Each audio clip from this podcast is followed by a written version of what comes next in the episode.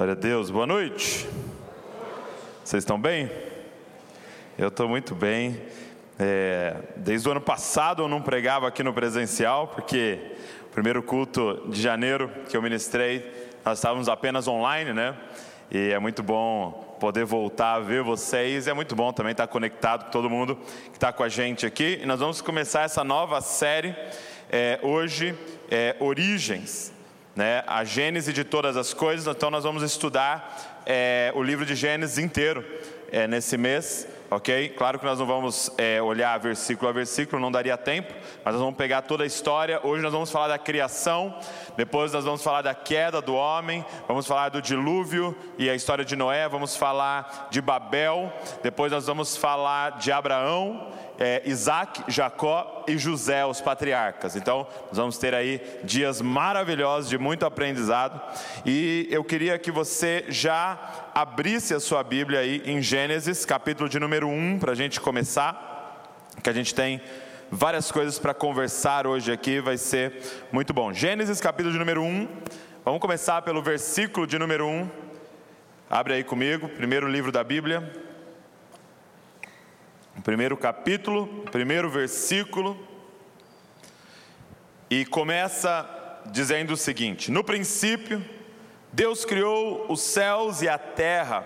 A terra era sem forma e vazia, havia trevas sobre a face do abismo, e o Espírito de Deus se movia sobre as águas. Então Deus disse: Haja luz, e houve luz, e Deus viu que a luz era boa, e fez separação entre a luz e as trevas. Deus chamou a luz de dia e chamou as trevas noite, houve tarde e manhã, e o primeiro dia. Só até aí, feche seus olhos. Pai, estamos diante das Escrituras sagradas, Pai, estamos diante desse livro que nós consideramos a verdade. E eu queria te pedir que o Teu Espírito Santo nos guiasse em toda a verdade. Fala com a gente através dessas letras, Pai. E que o Senhor possa usar minha vida hoje aqui, que a gente possa sair daqui conhecendo mais o Senhor e, e ainda amando mais ainda o Senhor, Pai. Faz grandes coisas neste lugar durante essa série que nós vamos estudar, Pai. No nome de Jesus. Amém. É, Gênese significa origem, significa princípio. Então, esse livro aqui chama Gênesis, no plural, porque realmente é origens é, de várias coisas que nós vamos ver juntos. Por exemplo, hoje nós vamos ver qual é a origem da criação, da matéria, de tudo que você vê, da natureza, qual é a origem do homem. É, nós vamos ver na semana que vem qual é a origem do pecado e do caos que se instalou na terra. É, nós vamos ver qual é a origem de Israel, dessa nação escolhida. E então é um livro das origens. E como é, o Alex disse aqui, é muito importante entender a nossa origem, porque entender a origem você entende propósito. Quando você sabe como aquilo foi criado, você compreende qual foi o propósito daquilo ser criado. E é por isso que a gente quer voltar então para o livro de Gênesis e juntos estudar esse livro. É, Existem dois grupos aqui, né? Um grupo que leu Gênesis agora em janeiro, né? Começou aí o seu plano de leitura e leu Gênesis, então vai poder tirar algumas dúvidas aí ao decorrer dessa série. E tem um segundo grupo, né? Que está assistindo a novela Gênesis. Não precisa levantar a mão para saber qual grupo você é. Mas vai ser bom para os dois grupos, amém? Esse livro foi escrito por Moisés e a maioria dos teólogos afirmam que foi no período da peregrinação, quando Moisés sai com o povo do Egito, e eles estão peregrinando no deserto, indo rumo a Canaã, e é nesse período que ele escreve o Pentateuco, na verdade, né? esses cinco livros é, da Bíblia, esses cinco primeiros livros da Bíblia. E, como você pode perceber, é, o livro de Gênesis é, são relatos históricos de um período que Moisés não estava vivo. Então, como que ele escreveu sobre Abraão, sobre Isaac, sobre Jacó, sobre José, se ele não estava vivo? Então, o livro de Gênesis é, é o relato escrito daquilo que já era um relato oral na nação de Israel. ou no povo de Israel. Então já era um relato oral que era passado é, de família em família, de pais para filhos. E, e, eu estava ouvindo o Tim Keller falando sobre isso, e ele disse algo interessante. Ele disse que há estudos que afirmam que povos que tinham a tradição oral, que não tinham a linguagem escrita para registrar as coisas, que o, o, a forma de eles guardarem as coisas era através da, da é, tradição oral, esses povos eles tinham uma memória mais elevada do que a nossa, por exemplo. E isso é muito real, né? Porque, pensa, é, a, a, a, a linguagem escrita ela é uma tecnologia, ok? É uma inovação, é algo que mudou o mundo. E, e hoje nós temos acesso à tecnologia. E a tecnologia afeta a nossa memória, sim ou não? Quantos números de telefone você sabia de cor? Você lembra? Sabe um monte de número de telefone de cor? Agora, quantos você sabe hoje? Tem gente que não sabe nem o próprio número. Você pode pensar, oh, qual que é o seu número? Aí ela pega aqui no site, deixa eu ver qual que é o meu número aqui. Anota aí. Por quê? Porque agora, com esse registro tecnológico, a gente não tem a necessidade de memorizar isso. Então, havia uma tradição oral, onde era passado de pai para filho essas histórias, então Moisés registra. E apenas o capítulo de número 1 e o início do capítulo de número 2, que não é um registro da tradição oral. Por quê, gente? Porque ninguém estava lá para saber o que aconteceu no capítulo 1 e o capítulo 2. O capítulo 1 e o capítulo 2 e Apocalipse são livros que foram ditados por Deus. Isso que nós vamos estudar hoje, o próprio Deus falou: Moisés, senta aí e escreve isso que eu vou falar, assim como ele fez com João. E é interessante que a impressão que eu tenho é que é os dois capítulos que o diabo, ou, ou as duas porções que o diabo quer mais distorcer em nós, que é a origem de todas as coisas e a restauração de todas as coisas. Isso aqui é ditado pelo próprio Deus, porque assim como ele falou para Jó, é, ninguém estava lá quando ele fez isso daqui. Então ninguém podia relatar como que foi o capítulo número 1, a não ser que o próprio Deus contasse para nós. Quando a gente vai para Gênesis capítulo 1, logo é, surgem perguntas, e a maioria das perguntas que surgem ao abrir Gênesis 1 e o início do 2 são perguntas científicas. Logo vem a pergunta para a gente da origem das coisas, da criação de todas as coisas, como tudo surgiu, como o planeta surgiu. E logo as perguntas científicas, elas aparecem aqui nesse contexto. Então é muito importante a gente pensar em algo antes de começar. Primeiro, é que o texto de Gênesis não é um texto científico. O texto de Gênesis não tem um propósito científico, apesar de estar alinhado com a ciência. Na verdade, Gênesis capítulo de número 1 é um poema você vai ver repetições nele o tempo todo, por exemplo, e viu Deus que era bom, e viu Deus que era bom, e viu Deus que era bom. Ou seja, isso é um poema. Então entenda, ele não tem um propósito científico, apesar de estar alinhado com a verdade da ciência. Ele tem um propósito teológico. E aí eu quero abrir um parênteses aqui e dizer para você: teologia e ciência não estão lutando, gente. Na verdade, se você quer conhecer mais de Deus, estude teologia e estude ciência. Por quê? Romanos capítulo de número 1 diz que através das coisas criadas nós podemos conhecer o Criador. Alguém afirmou assim: um pouco de ciência nos afasta de Deus, mas muita ciência nos aproxima de Deus. Porque quando você vai fundo, no que o homem descobriu sobre a criação, você olha e fala: Meu Deus, não tem como não haver um designer por trás de tudo isso. É muita maravilha. Você vai terminar dando glória a Deus. Então, deixa eu começar dizendo: o seu Deus não tem medo de biologia, ok? Seu Deus não tem medo de nenhuma ciência. Então, o texto aqui ele é teológico. O objetivo do texto não é científico. A ciência, ela se compromete a responder para a gente o que e como. o que são as coisas e como as coisas funcionam. A teologia tem o objetivo de responder para a gente por que as coisas existem. Então não importa quão profundo você for na ciência em descobrir o que das coisas e o como das coisas, ela nunca vai responder o propósito das coisas. Quem está entendendo o que eu estou falando? Eu gostei muito do que um autor diz. Ele disse assim: Gênesis 1 ele não tem o objetivo, fazendo uma metáfora, ok? Ele não tem o objetivo de nos relatar como que a casa foi construída.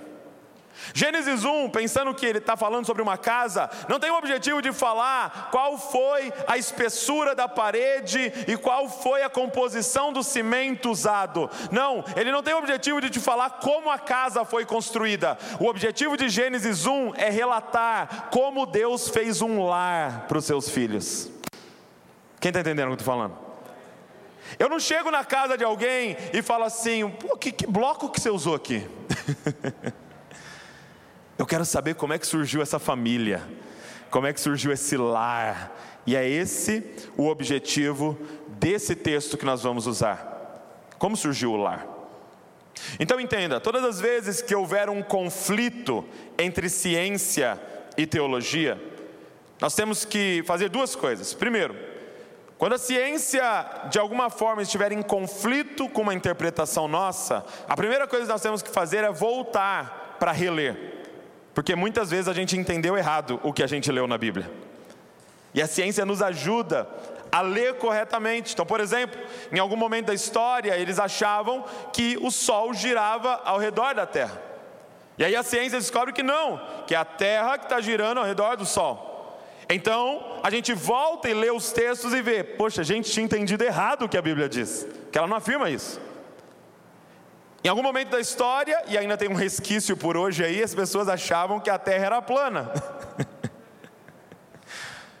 e aí eles, com base em alguns textos, mas aí a ciência vem e afirma e descobre que não, que a terra é redonda, que a terra é um globo. E aí a gente volta para os textos e percebe que a gente interpretou errado.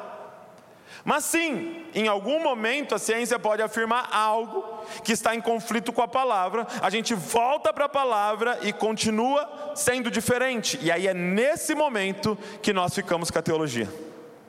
É nesse momento que nós ficamos com a revelação de Deus e fala: ciência, calma, vocês ainda vão descobrir essa parada. vocês ainda vão chegar lá. Porque aqui nós cremos, os cristãos, e se você está nos visitando, é, nós cremos que essa é a palavra revelada de Deus. Então, com isso em mente, vamos lá? Gênesis capítulo número 1, verso de número 1 diz assim: No princípio, Deus criou os céus e a terra.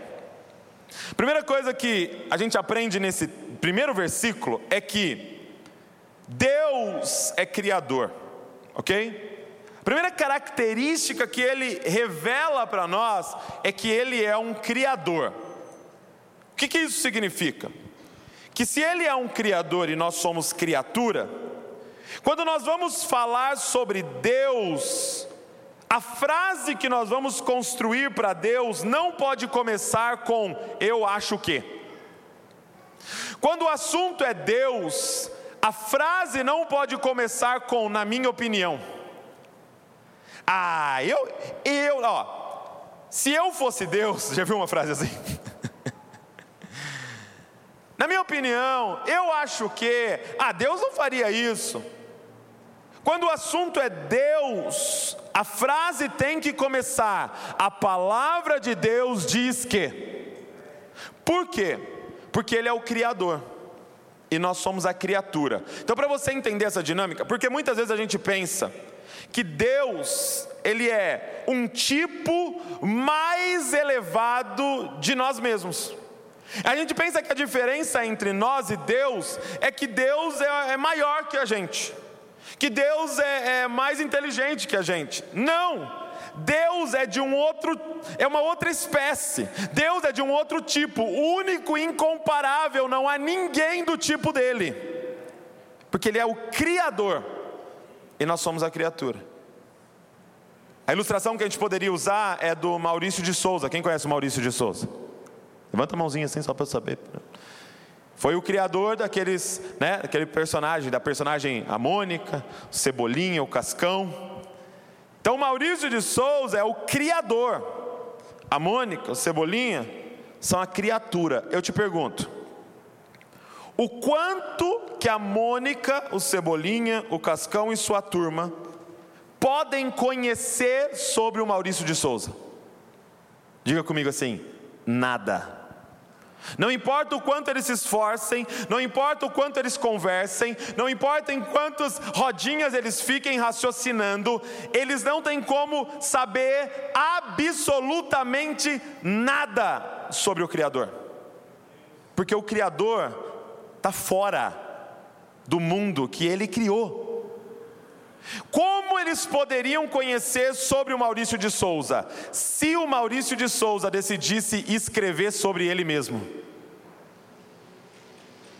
Ou seja, tudo que nós sabemos sobre Deus, Deus auto-revelou para nós.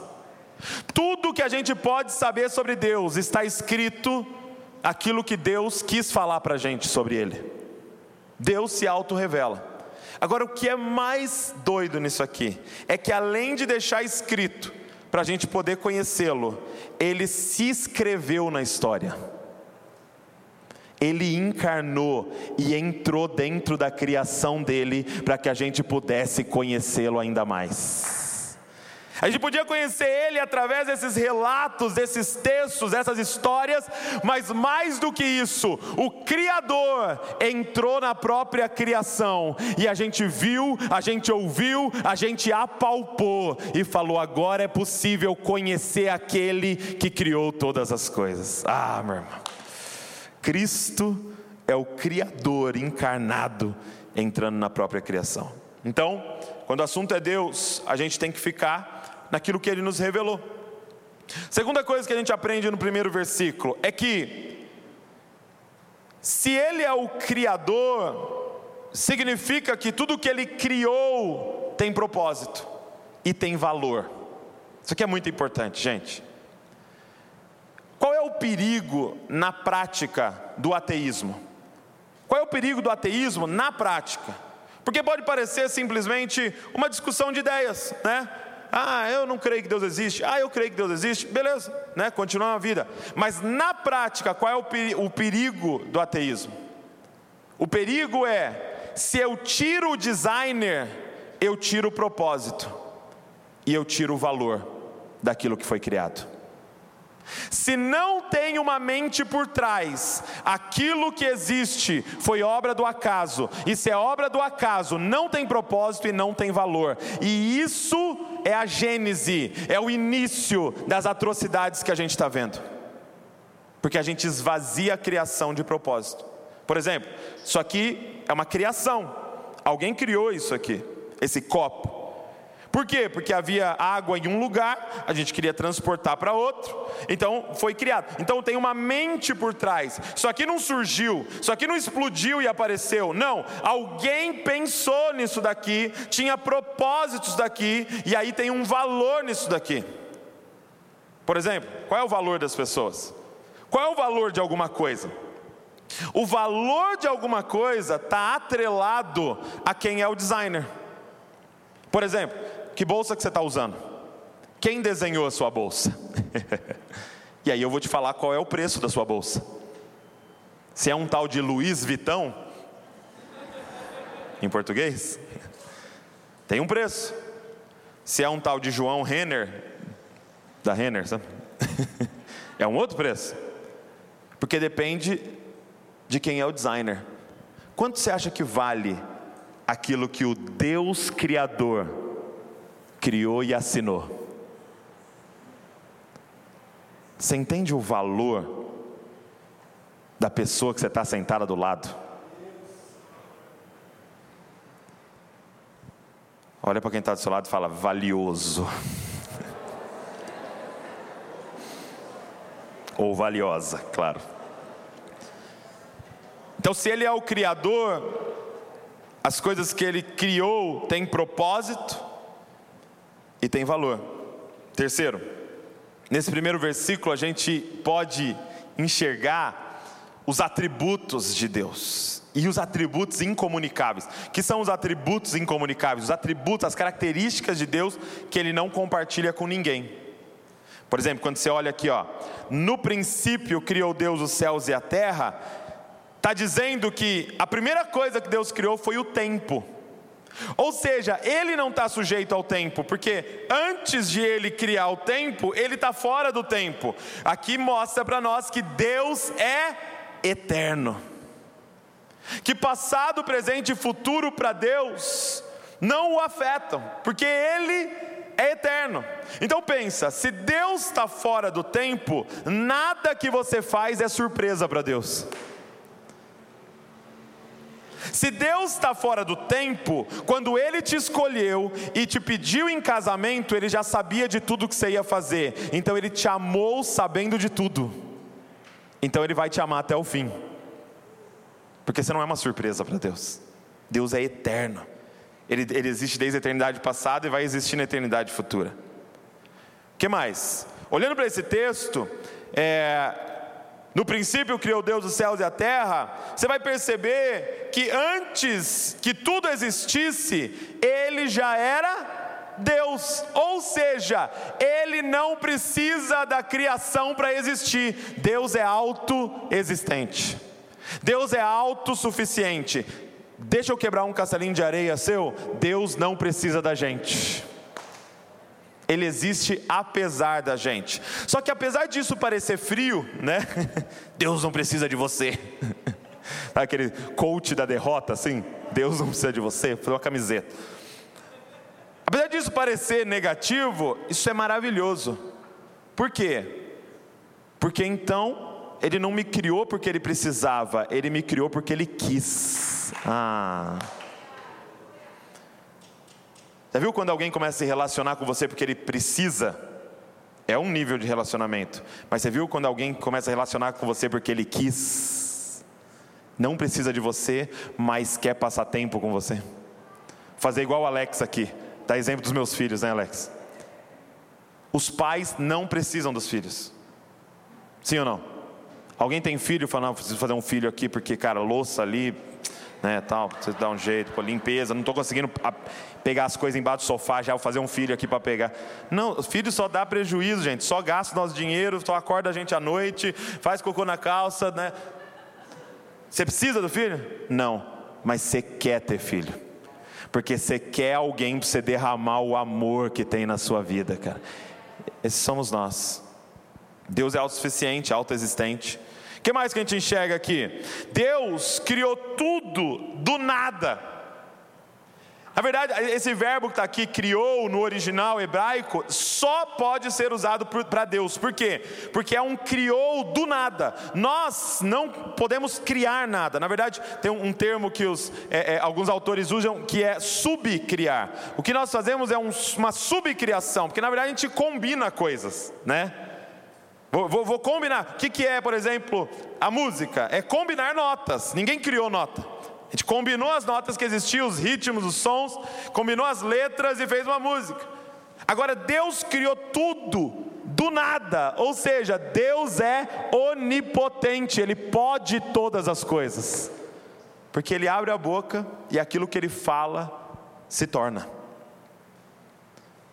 O que mais que a gente enxerga aqui? Antes de tudo ser criado, o que, que existia, gente?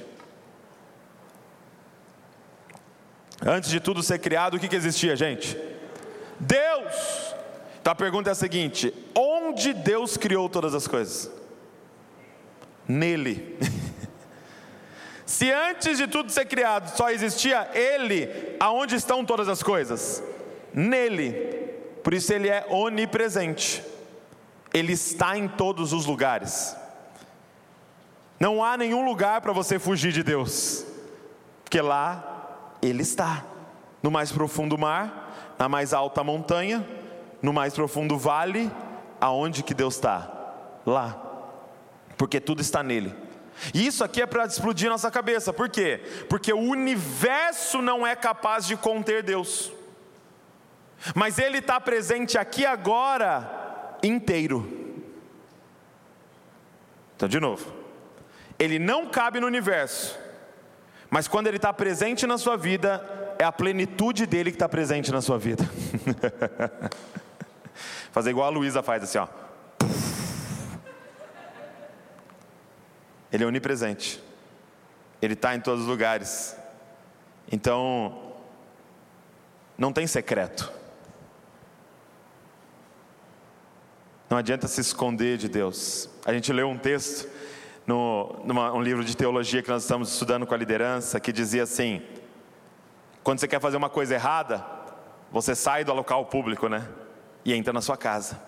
Mas mesmo na sua casa, podem te ver, então você entra para o seu quarto. Mas mesmo no quarto, você não fica muito próximo da porta, porque podem ouvir, né? E você vai lá para o canto. Só que, mesmo na sua casa, mesmo naquele quarto, mesmo naquele canto, você não pode fugir de você. Só que Deus é mais íntimo de você do que você é de você mesmo. E aí ele diz assim: como fugir de um Deus irado? Só tem um jeito: correndo para um Deus de amor. Só dá para fugir dele correndo para ele. Então Deus é onipresente, porque tudo foi criado nele, tudo existe nele, através dele e para ele. Agora vamos para o versículo 2. O verso 2 diz assim: A terra era sem forma e vazia, havia trevas sobre a face do abismo, e o Espírito de Deus se movia sobre as águas. O relato da criação, gente, que nós vemos aqui em Gênesis 1, é Deus colocando ordem no caos. A terra ela estava sem ordem e vazia. Em outras palavras, não havia organização e propósito na terra. Ela estava sem ordem e vazia. Então, aqui nós temos a quebra de uma grande mentira que é pregado por nós em alguns lugares, que a criação é obra do acaso. Agora, aprenda isso que o Léo me falou. Ele disse assim, Douglas, todas as vezes que você tiver organização, você tem pessoalidade. Por exemplo, se você for na minha casa e chega lá, tudo está organizado, o que você conclui na sequência? Alguém passou por aqui. Porque espontaneamente nada caminha para a organização, tudo caminha para o caos. Alguém já foi num lugar, numa fazenda, uma casa que estava assim, cinco anos abandonada?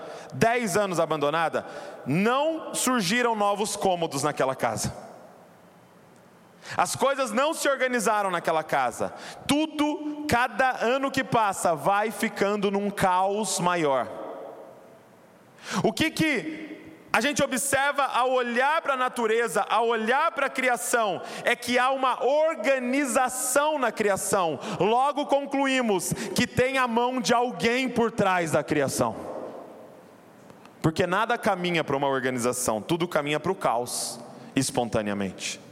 Alguém sustentando todas as coisas, ou seja, gente, a ordem das coisas pressupõe pessoalidade. Há um Deus que está colocando, que colocou ordem no caos. Agora, isso aqui é uma ótima notícia para nós hoje aqui. Por quê? Porque talvez a sua vida esteja um caos hoje aqui. Talvez a sua vida esteja sem forma e vazia, ou seja, deformada por alguma coisa e vazia de propósito. Deixa eu te falar uma boa notícia: Deus não tem problema com o seu caos. Na verdade, essa é a especialidade do nosso Deus, por ordem no caos. Deus não tem medo do seu caos. O que, que você precisa nessa noite? Reconhecer o seu caos e falar: Senhor, vem e põe ordem nas coisas que estão em desordem e enche as coisas que estão vazias na minha vida. Cara, essa é uma noite que eu sinto, cara, que Deus vai pôr ordem na vida de algumas pessoas aqui. Deus vai pôr ordem em alguns caos hoje aqui. O que você precisa? É reconhecer. É chegar naquele estado de eu me rendo, eu não consigo. Vem, Senhor, e põe ordem no meu caos. Olha só o que diz o verso de número. Vamos ler o 2 e o 3 para vocês entenderem. A terra era sem forma e vazia, havia trevas sobre a face do abismo, o Espírito de Deus se movia sobre as águas. Então Deus disse: haja luz e houve luz. Como que Deus coloca ordem no caos? Gente, primeiro, Ele envia o Espírito Santo, e segundo, o Espírito Santo coloca ordem nas coisas através da palavra. Deus coloca ordem no caos através do Verbo. E o verbo tem nome. o Logos tem nome. João vai falar que quem é o verbo que se fez carne e habitou entre nós? Ele se chama Jesus Cristo. Como que Deus põe ordem na nossa vida? Deus põe ordem na nossa vida através do Espírito que usa a palavra para colocar tudo no seu lugar na sua vida e encher a sua vida. Ele vai usar a palavra e o verbo encarnado para pôr ordem na nossa vida. É por isso que nós nos submetemos à palavra de Deus, porque é ela que põe ordem em todas as coisas. Ele fala e as coisas entram em seus devidos lugares. Verso número 4 diz assim: E Deus viu que a luz era boa, e fez separação entre as trevas, entre a luz e as trevas. Deus chamou a luz de dia e chamou as trevas de noite. Houve tarde de manhã e o primeiro dia.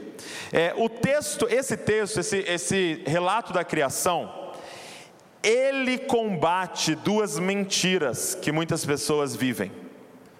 Duas cosmovisões mentirosas, deturpadas que nós vivemos. Primeiro, a primeira cosmovisão mentirosa que nós podemos viver e, e, e ter é, é, sido doutrinados nessa cosmovisão é o animismo. O que, que é um o que é o animismo? O que é um animista? Um animista é aquele que tudo que ele observa ao seu redor, ele interpreta espiritualmente. Aí você pode falar, glória a Deus, aleluia. Não, isso é uma mentira. Porque o animista acredita que a matéria é ruim, que os desejos do corpo são ruins, que a criação é, é, é ela é, é, é imprestável e que nós estamos aqui na matéria só esperando para ser salvo. E o que é salvação para um animista? É ir para o céu e ser uma alminha eternamente tocando uma harpa imaginária, né? Porque como que uma alma vai tocar uma harpa? Né? Você começa a reparar que talvez tenhamos alguns animistas entre nós. E que boa parte da igreja evangélica brasileira é animista que acredita que a matéria é ruim. Só que deixa eu te informar uma coisa. Quando Deus estava criando a matéria, Ele terminava todos os dias falando: Isso é bom. E aqui, ó, esse e viu Deus que era bom, não é o seguinte, imagina que, né, o, o, o designer criou esse copo, aí ele pegou uma régua, né, mediu, tal, viu, bateu, material, imagina se quebra, né? né? Viu tal, aí ele terminou e falou: Não, bom, bom. Não é isso que o texto está dizendo. O que o texto está dizendo para nós é mais ou menos isso: criou, fez assim, ó. Hum, bom. É ele se deleitando na criação. É Deus terminando cada dia, criando a matéria e falando: Uau, isso aqui é bom, isso aqui é bom, isso aqui é bom. Deixa eu te informar uma coisa: foi Deus que criou todas as coisas, portanto, todas as coisas em sua origem são boas. É claro que existe a deturpação do pecado, nós vamos falar disso, mas a matéria é boa. Sabe quem criou seu corpo? Deus. E no caso do seu corpo, ele nem falou que é bom, ele terminou dizendo: é muito bom. E quando ele criou seu corpo, foi ele que criou os seus órgãos genitais. Tem gente que acha que Deus criou, né? Adão foi fazendo o nariz, fez o olho, fez os braços. Aí chegou na parte das genitárias e falou: Ah, não vou pôr a mão nisso aí não. Diabo, vem aqui, cria esse negócio para mim aqui, por favor. Não foi assim. Deus criou os órgãos genitais e terminou dizendo: é muito bom. Por quê? Porque é criação dele e ele não faz nada ruim. Portanto, o que, que isso significa na prática? Na prática é o seguinte: na prática, ouvir uma boa música e vir para a igreja é adoração ao Senhor. Na prática, comer uma boa comida e cantar aqui na igreja é adoração ao Senhor. Na prática, ir com a sua família no parque e ficar lá se divertindo é adoração ao Senhor. Sentar para brincar de Hot Wheels com seu filho é adoração ao Senhor. Por quê? Porque é dele todas as coisas e tudo é para Ele. Quem está entendendo o que eu estou falando?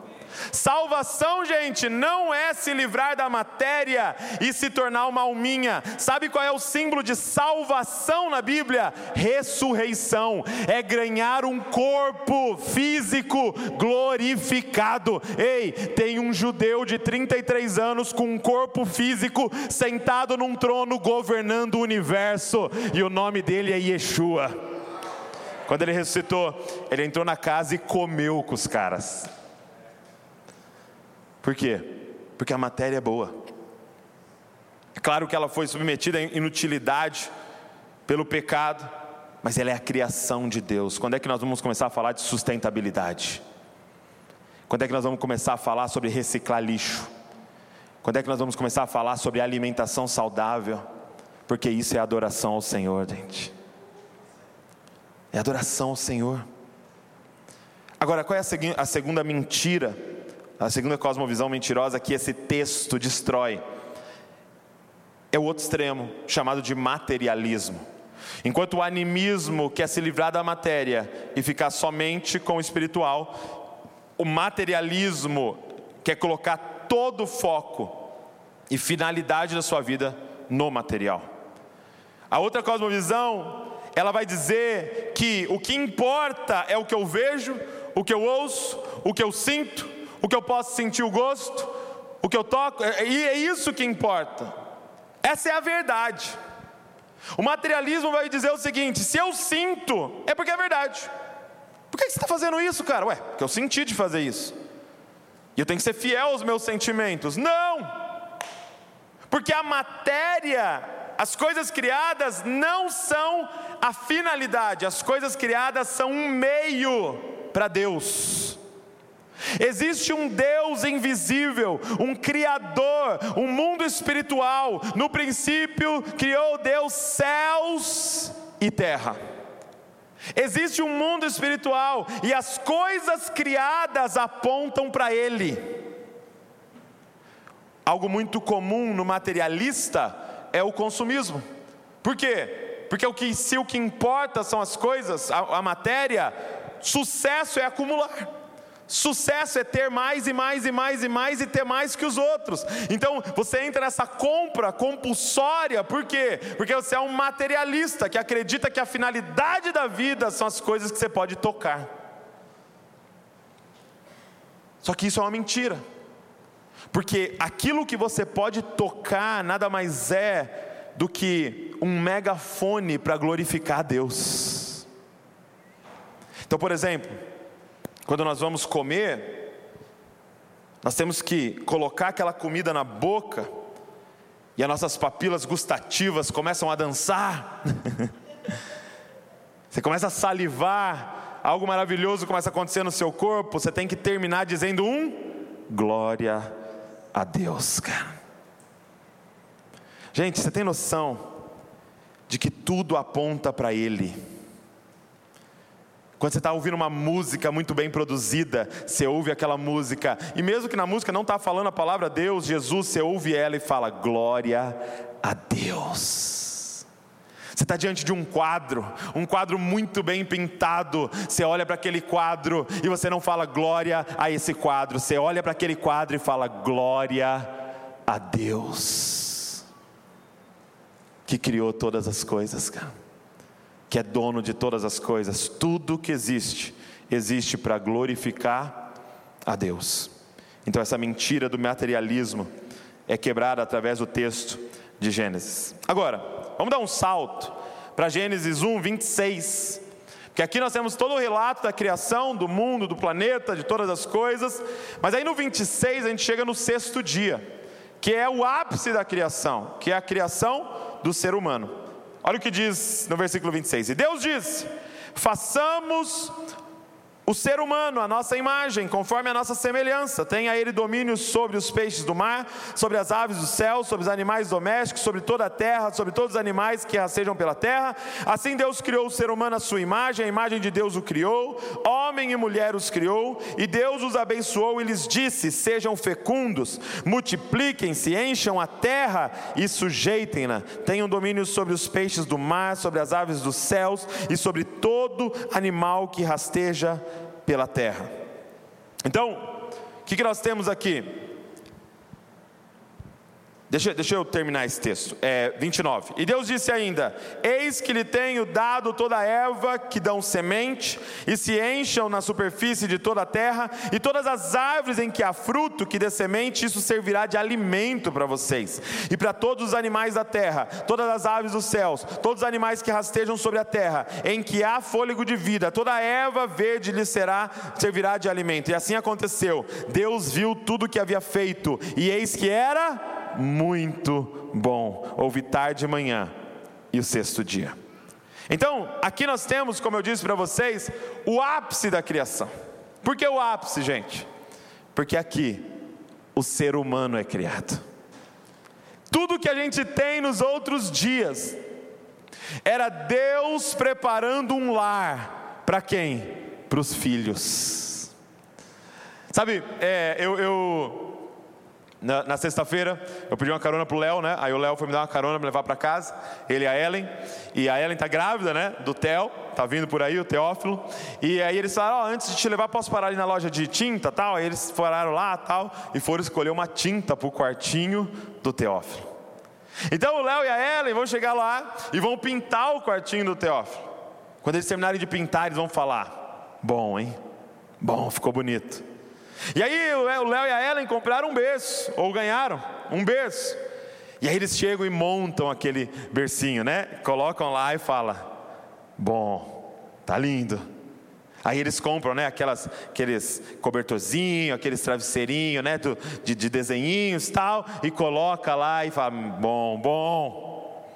A cômoda, o trocador, né? Lembra que a gente colocou lá em casa uns nichos assim, bonito, papel de parede. Só que de repente, no sexto dia, chega quem? O filho.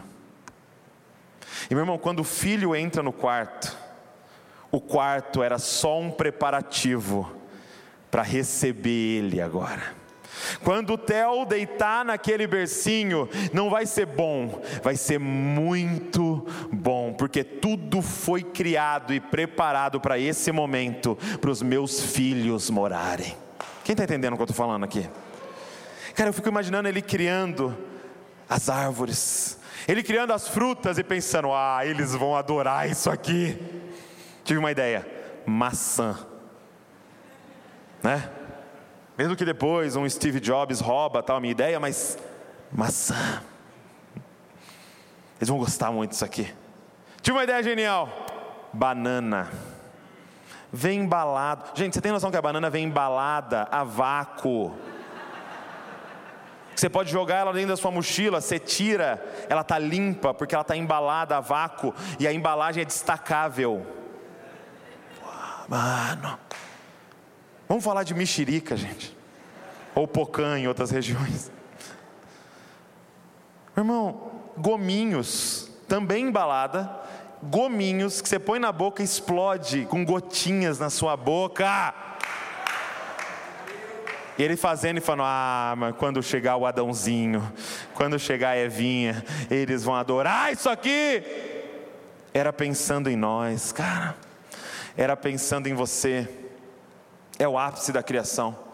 em nada, tudo ele disse: haja, haja, haja, haja, haja, mas quando chegou em nós, ele pôs a mão, tem as digitais dele em nós, ele soprou o espírito dele, ele chamou de filho, e sabe o que ele afirma aqui? Que ele pôs a imagem dele em nós. Ah, meu irmão, você está entendendo o valor da pessoa que está do seu lado? E isso daqui que eu estou falando para vocês, precisa dar fim em algo entre nós, precisa dar fim em algo chamado racismo. Não pode ter uma gota, um resquício, um nada entre nós de preconceito contra um outro ser humano. Por quê? Porque cada ser humano carrega a imagem do próprio Criador nele. Quem está entendendo o que eu estou falando? Ei, a sua condição social não é o seu valor. A sua formação acadêmica não é o seu valor. A cor da sua pele não define o seu valor, sua nacionalidade não define o seu valor, nem a sua opção sexual define o seu valor. O que define o seu valor é que a imagem de Deus está estampada em você, cara. Então não tem como não importa o quanto a pessoa desonre o nosso Deus, nós não podemos desvalorizar absolutamente ninguém, porque mesmo a pessoa que não reconhece o nosso Criador, tem o Criador estampado nela. Quem está entendendo o que eu estou falando? Não pode ter um resquício, nós temos que fazer guerra contra isso, porque nós cremos que foi o próprio Deus que nos criou. Sabe, as coisas criadas nos aproximam muito de Deus. Não sei se você já foi em Monte Verde. Já foi em Monte Verde? Subiu uma pedra? Ou Pedra Bela, vai pelo menos. Talvez tenha uns mais chiques aqui que foram no Grand Canyon. Né? Ou lá em Foz do Iguaçu, as cataratas. Quando você olha para aquilo, gente, tem como não dar glória a Deus? Eu dou glória a Deus na estradinha para águas de Lindóia. Você olhando aquilo, você olha aquelas montanhas, você olha, você fala, meu Deus, se você não viajou nunca, pelo menos assiste o Discovery Channel os documentários da Netflix de, de, de, de, natureza. Meu irmão, você começa a assistir aquilo, você fala: Meu Deus, louvado seja o teu nome. Como é que você não glorifica olhando para aquilo? Mas deixa eu te falar uma coisa que tem que fazer você dar uma um glória mais alto do que o Grand Canyon a pessoa que está do seu lado, porque nela está estampada a imagem do seu Criador. Quando você parar no farol e vier aquela pessoa toda suja, toda destruída pela vida, que fez um monte de escolhas erradas, talvez alcoolizado, fedendo. Olhe, cara, e por baixo daquela sujeira consiga enxergar a imagem daquele que nos amou primeiro, estampada ali. Não tem como, cara, nós diminuirmos ou desfazermos de absolutamente ninguém. A nossa fé não nos permite. E se você encontrar um resquício de preconceito dentro de você, cara, combata isso veementemente, cara. Peça para o Espírito Santo te limpar, te lavar, renovar sua mente. Porque é contra alguém que carrega a imagem de Deus que nós estamos falando, que nós estamos nos relacionando. Esse texto, ele nos revela o propósito do ser humano. E qual é o propósito do ser humano? Por que Deus nos criou? Como eu disse para vocês, a teologia tem esse propósito de responder os porquês da vida. Por que Deus nos criou, gente? Qual foi o propósito ao criar o ser humano, o homem e a mulher? E ele diz assim que ele fez, nos fez a imagem dele, nos abençoou, e olha a ordem que ele nos dá: sejam fecundos, multipliquem-se, encham a terra e sujeitem. Então, para que Deus nos criou? Guarda isso agora para você entender para que, que você existe, ok? Deus nos criou para que a glória dele fosse espalhada em toda a terra. Agora, o que é glória? Glória no original é, para mim, a melhor definição de glória é reputação. Então, toda vez que a gente fala para a glória, vou viver para a glória de Deus, o que, que está falando? Eu estou vivendo para a reputação de Deus. O que, que Deus quer, o que, que Deus quis ao criar o ser humano? Ele queria que o Deus invisível fosse visto em toda a terra, através de nós. Ele queria que as virtudes dele, ou seja, os atributos comunicáveis dele, por exemplo, Deus é amor, e ele queria que toda a terra soubesse disso. O que, que ele fez? Criou os amorzinhos. Deus é graça. O que, que ele fez? Criou você e falou: agora espalhe graça por toda a terra.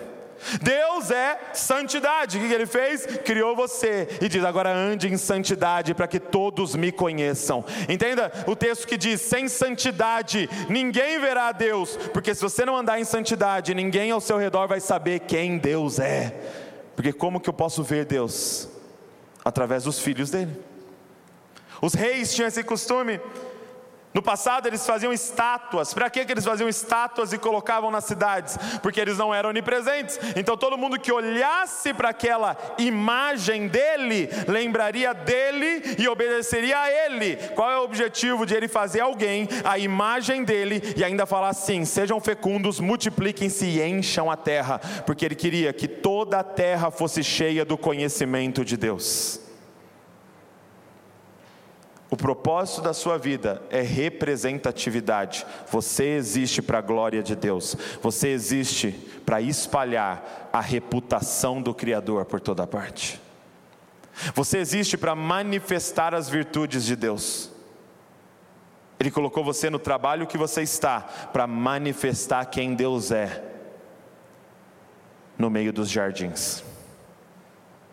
Para manifestar quem Deus é no meio das fábricas, para manifestar quem Deus é dentro das escolas, para manifestar quem Deus é entre os advogados. Eles vão saber quem Deus é entre os dentistas, e eles vão saber quem Deus é entre os programadores. Eles vão saber quem Deus é lá na escola, quando você encontra com as outras mães. Eles vão saber quem Deus é na universidade. Por quê? Porque tem alguém que é imagem e semelhança andando lá como se fosse uma estátua do próprio Criador. E quando olharem para você, que conheçam quem Ele é. É por isso que Ele dá essa ordem para nós. Presta atenção, porque é uma ordem. Presta atenção. Sejam fecundos, multipliquem-se, encham a terra. Quando a gente estudar Babel, a Torre de Babel, qual era o problema ali? Qual era a rebelião ali? É porque eles não queriam espalhar na terra. Eles disseram: não vamos fazer o que Deus manda, vamos ficar todo mundo no mesmo lugar. O mesmo sistema babilônico está presente hoje, só que hoje não é uma torre, hoje é uma mensagem: não tenha muitos filhos.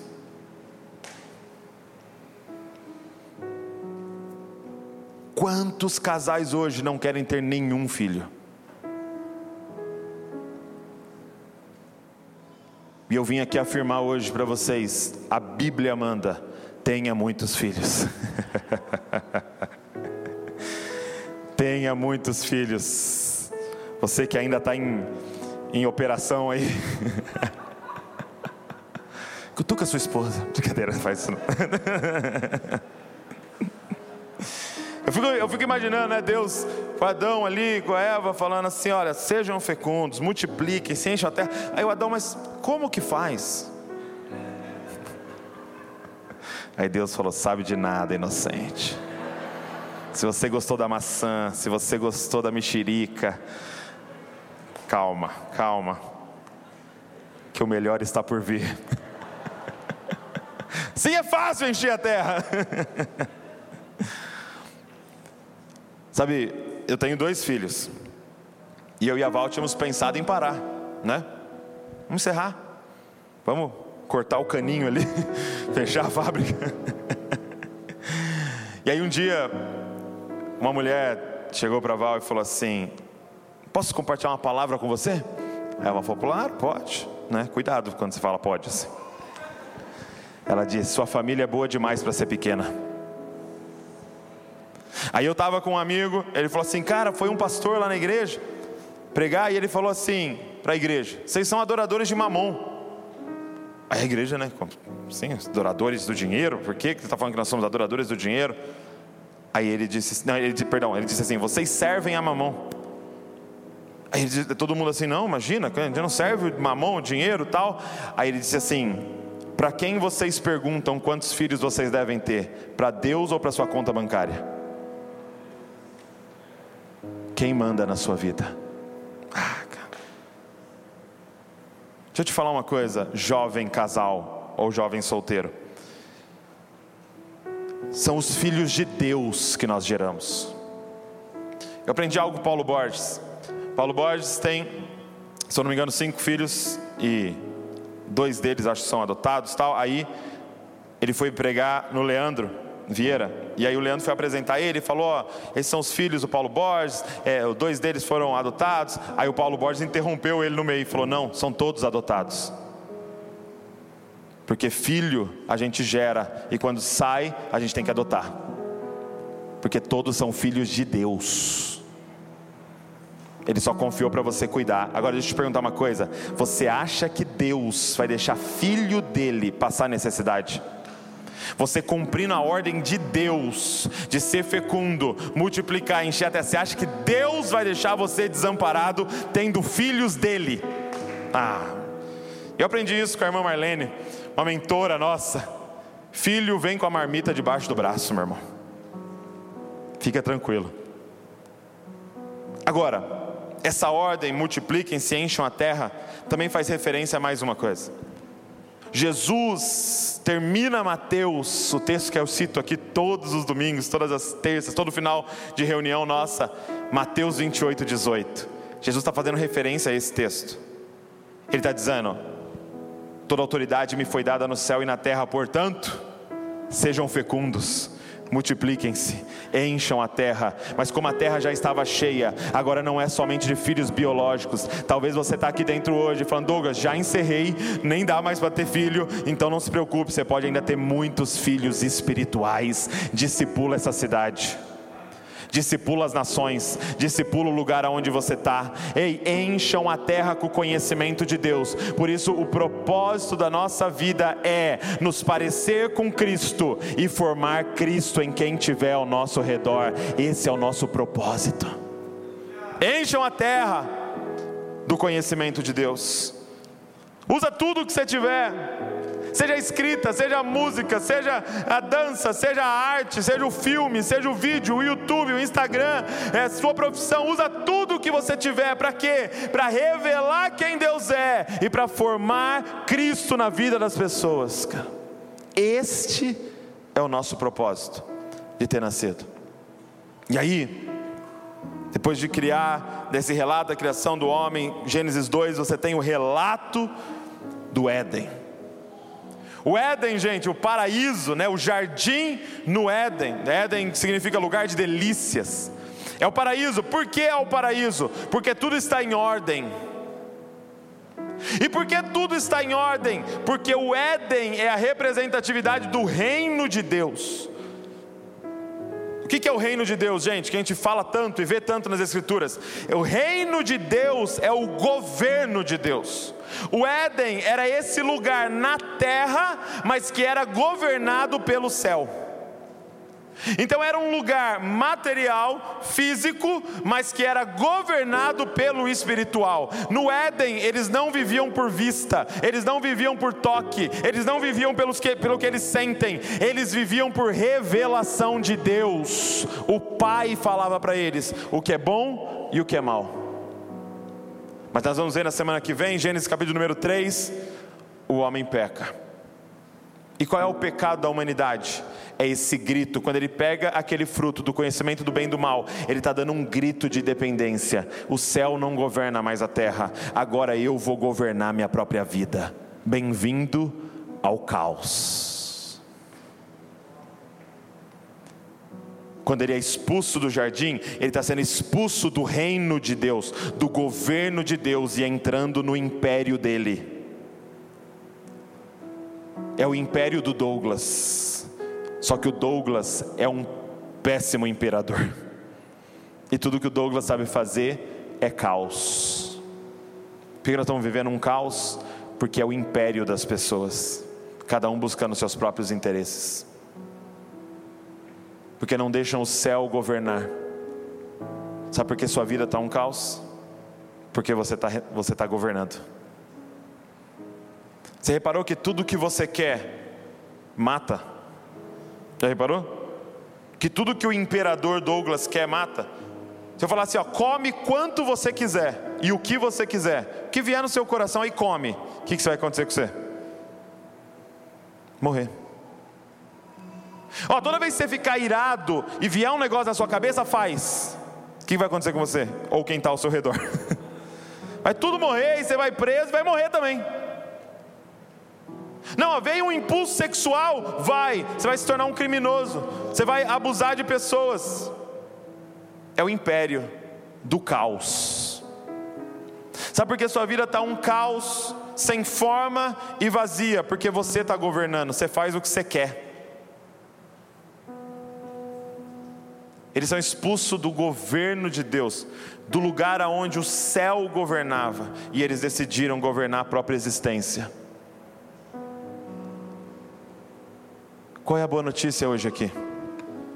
Efésios capítulo de número 2, que diz assim: olha, mas Deus, que é rico em misericórdia, com o grande amor que nos amou, decidiu pegar o rei desse governo, o rei desse reino, enviá-lo para morrer em nosso lugar, para nos transportar do império das trevas para o seu reino, o reino do Filho amado, um reino de luz e um reino que termina com o seu caos.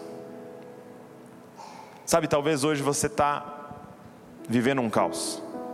Você que está em casa, talvez esteja vivendo um caos hoje. E para esse caos de Gênesis 1, Deus disse: haja luz. Mas para o seu caos, Deus diz: haja cruz. Para pôr ordem no seu caos, Deus declarou uma outra coisa: haja cruz na sua vida. Eu gostei muito de uma frase que o Tim Keller disse: ele disse assim, na cruz, Jesus, Deus encarnado, foi desfeito para eu e você sermos refeitos hoje aqui. A proposta hoje é: deixa Deus colocar ordem no seu caos. Como Douglas? Deixando Ele governar a sua vida. Não viva mais por vista. Não viva mais pelo que você sente. Não escolha a partir das suas feridas. Escolha através da vontade de Deus. E perceba Ele colocando ordem em todo o seu caos. Ele quer pôr ordem no seu casamento, como Douglas, deixa ele governar o seu casamento. Ele quer pôr ordem nas suas finanças, como? Deixa ele governar suas escolhas financeiras. Ele quer pôr ordem na sua empresa, ele quer pôr ordem na sua paternidade, ele quer pôr ordem na sua casa, ele quer pôr ordem nas suas emoções, como Douglas, volta para o reino de Deus. Ele quer te transportar de volta para o reino de Deus. Ele morreu para que o véu fosse rasgado, um caminho fosse aberto para você voltar para o paraíso, para o Éden um lugar de ordem, onde as coisas têm forma e são cheias, cheias de propósito. Fica de pé no seu lugar comigo aqui.